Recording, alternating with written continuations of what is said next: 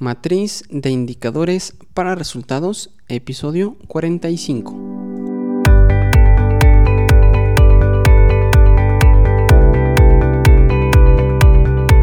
Hola, ¿qué tal? Muy buenos días, bienvenidos a un nuevo episodio del podcast de la Matriz de indicadores para resultados. Hoy lunes 21 de agosto del 2017. Es un gusto tenerlos de vuelta aquí en este programa. El día de hoy un, episodio en donde comentaremos, pues el día de hoy va a haber un eclipse y también vamos a platicar acerca de la frecuencia de la medición del indicador en el ciclo que estamos haciendo de la ficha técnica del indicador. Pero antes recuerda que en isaacfigueroa.com diagonal contactar puedes hacerme cualquier duda, pregunta o comentario que tengas acerca de este podcast, de este tema tan apasionante de la matriz de indicadores para resultados. Muy bien, pues vamos a comenzar. El día de hoy, 21 de agosto, tendremos un eclipse solar, el que se observará parcialmente en México. Y bueno, las recomendaciones, de acuerdo a las distintas autoridades en materia de salud, dice que no es bueno verlo directamente, porque puede dañar la retina. Pues cambiando de tema y continuando con el ciclo de la ficha técnica del indicador, vamos a ver que los lineamientos para la construcción y diseño de indicadores de desempeño mediante la metodología de marco lógico define la frecuencia de medición del indicador de la siguiente manera. Hace referencia a la periodicidad en el tiempo con el que se realiza la medición del indicador. Entonces, pues vamos a comentar las frecuencias de medición más comunes vamos a mencionarlas y vamos a especificar a qué se refieren cada una. A lo mejor esto pareciera muy mm, como muy obvio, pero creo que sí vale la pena dedicarle unos minutos para, para conocer cuáles son las más comunes y de qué se tratan, ¿sale? Entonces el, primer, en la primera frecuencia es la sexenal y se refiere que sucede o se repite cada sexenio, es decir, cada periodo de seis años. La siguiente es anual, que significa que sucede o se repite cada año. La siguiente trienal, que sucede o se repite cada trienio, que es un periodo de tres años. Y se dice trienal, no se dice trianual. Fíjense, yo pensaba que se, decía trianual, pero es trienal lo correcto. Siguiente, bianual, que significa que ocurre dos veces al año. Bienal significa que sucede o se repite cada bienio, es decir, cada periodo de dos años. Semestral, que sucede o se repite cada semestre, que es un espacio de seis meses. Trimestral, que sucede o se repite cada trimestre, cada espacio de tres meses. Y la última, que es mensual, que significa que sucede o se repite cada mes. Entonces esas son las frecuencias más comunes, las más usadas y sus definiciones de acuerdo a la Real Academia Española. Muy bien. Por otro lado, la guía para el diseño de indicadores estratégicos publicada por la Secretaría de Hacienda y Crédito Público hace la siguiente anotación. Se recomienda que la frecuencia mínima a utilizar sea la mensual, es decir, no poner semanal, ni diario.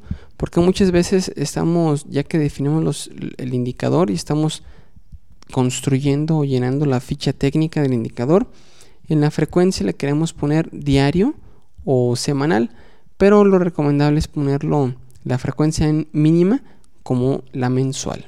¿Sale? Muy bien.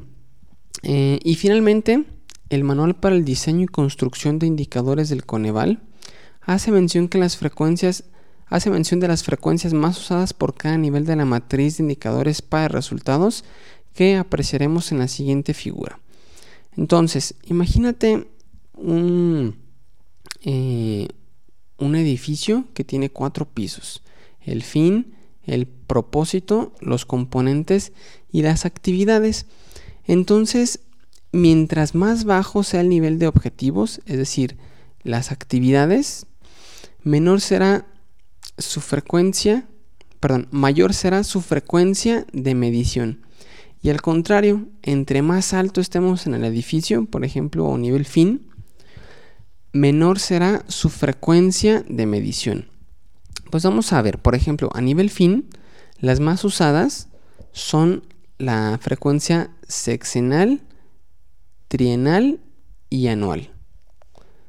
A nivel propósito, las más usadas son trienal, bianual y anual. A nivel de componentes, las más usadas son anual, semestral y trimestral.